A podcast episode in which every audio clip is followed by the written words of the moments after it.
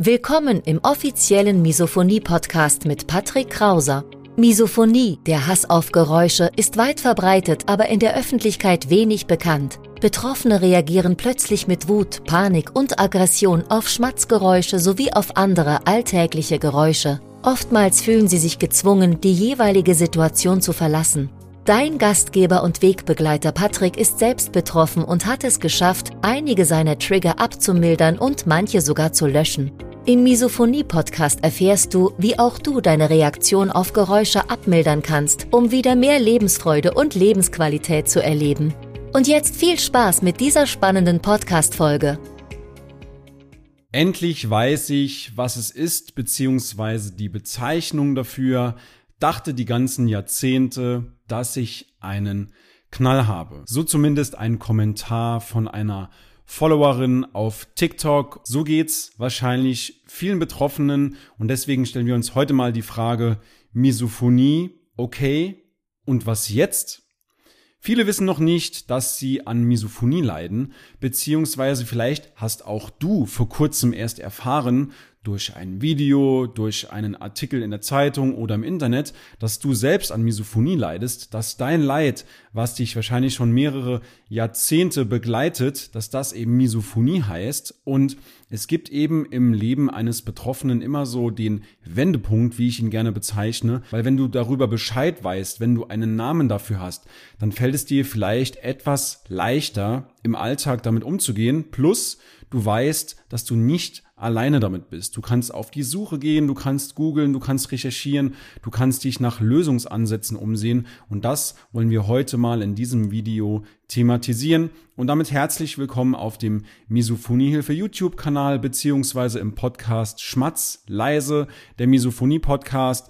Mein Name ist Patrick Krauser und du bist hier genau richtig, wenn du vor kurzem vielleicht sogar selbst erst erfahren hast, dass du an Misophonie leidest, beziehungsweise wenn du schon länger weißt, dass du daran leidest und nach Lösungen, nach Strategien, nach Methoden suchst, wie du im Alltag noch besser damit umgehst, aber auch wie du langfristig gesehen deine Reaktion auf Geräusche wieder abmildern kannst. Schauen wir uns zunächst ganz kurz gemeinsam an, was Misophonie überhaupt ist. Und zwar, Misophonie ist eine Störung, die sehr, sehr, tatsächlich sehr, sehr verbreitet ist. Also vor kurzem im November 2022 ist eine Studie in Deutschland rausgekommen, die ergab, dass fünf Prozent der Menschen alleine in Deutschland an Misophonie leiden.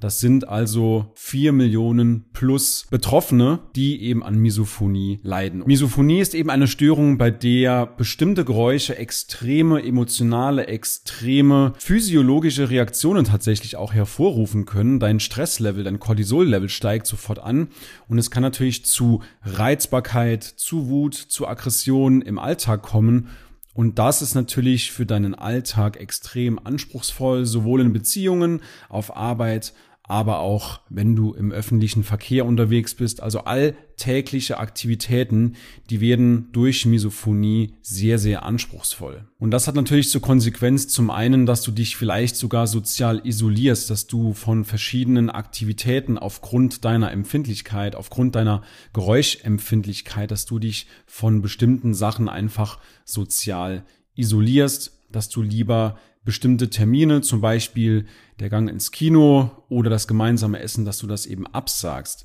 Das führt natürlich dann auch gleichzeitig zu Konflikten. Das bedeutet, dass du aufgrund von unangemessenen Reaktionen Konflikte mit deinen Mitmenschen hast, insbesondere wenn deine Mitmenschen, dein Umfeld nicht bereit sind, diese Geräuscherzeugung zu unterdrücken oder zu ändern. All das führt natürlich zu einer eingeschränkten Lebensqualität. Das bedeutet, du als Misophoniker, du kannst Schwierigkeiten dabei haben, bestimmte Restaurantbesuche wahrzunehmen, bestimmte Termine auch im beruflichen Alltag wahrzunehmen und kann natürlich auch sein, wie eben schon gesagt, dass du bestimmte Feste, Geburtstage, Feiern, allgemein Familienfeste, dass du die eben lieber absagst, bevor du getriggert wirst. Aber auch im Arbeitsleben gibt es viele Probleme, zum Beispiel, wenn dieser bestimmte eine Kollege da ist, der dich den ganzen Tag triggern wird, dann bist du schon vor der Arbeit, bevor du überhaupt den Computer hochgefahren hast, bevor du anfängst zu arbeiten, bist du schon nervös, du bist schon leicht panisch, weil du weißt, dass du dir den ganzen Tag wieder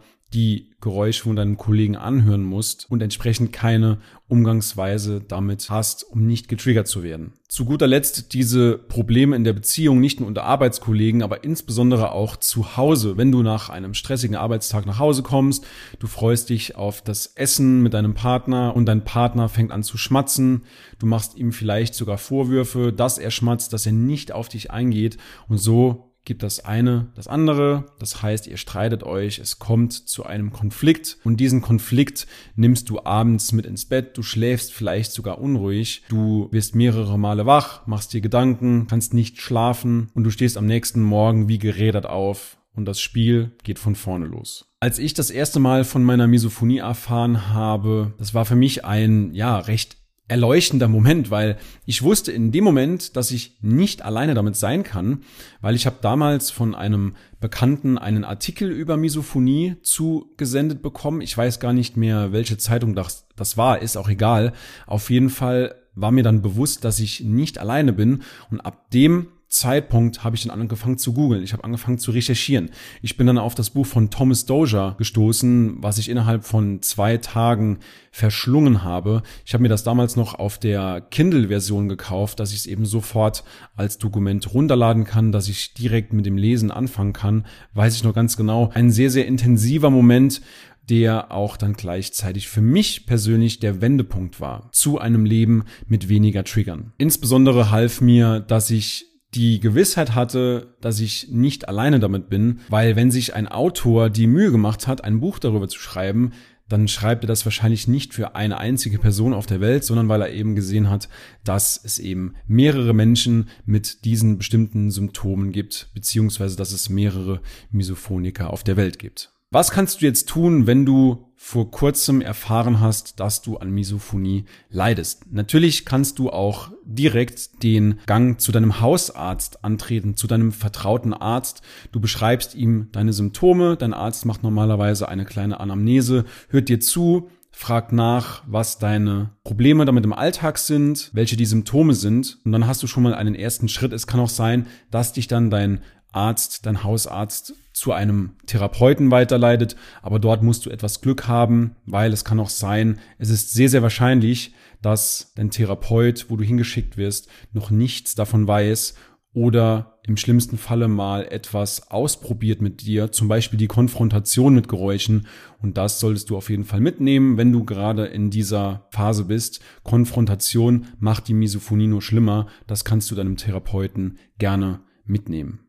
Als zweiten Schritt natürlich die Recherche im Internet, so wie ich das auch gemacht habe. Fang an zu googeln, recherchiere, schau dir auch weitere Videos auf diesem YouTube-Kanal Misophoniehilfe an, schau auch gerne mal im Podcast vorbei, schau bei mir auf Instagram vorbei. Das heißt, fang einfach an, dich damit zu beschäftigen und das zeigt dir auch, dass es andere Menschen gibt, die das gleiche Problem haben und sogar sehr, sehr viele Menschen. Ja, zusammenfassend lässt sich sagen, dass Misophonie eine wirklich ernstzunehmende Störung ist, die zur Isolation, zur Einsamkeit führen kann, zu vielen Konflikten, zu Problemen im Alltag. Und wenn du dich angesprochen fühlst, dann melde dich gerne mal bei uns. Du findest unter dem Video beziehungsweise auch im Podcast in den Show Notes findest du einen Link www.patrickkrauser.de, Patrick mit CK und Krause mit C. Dort klickst du einfach drauf auf die Webseite, liest dir gerne alles mal in Ruhe durch. Dort ist auch ein umfangreiches Video.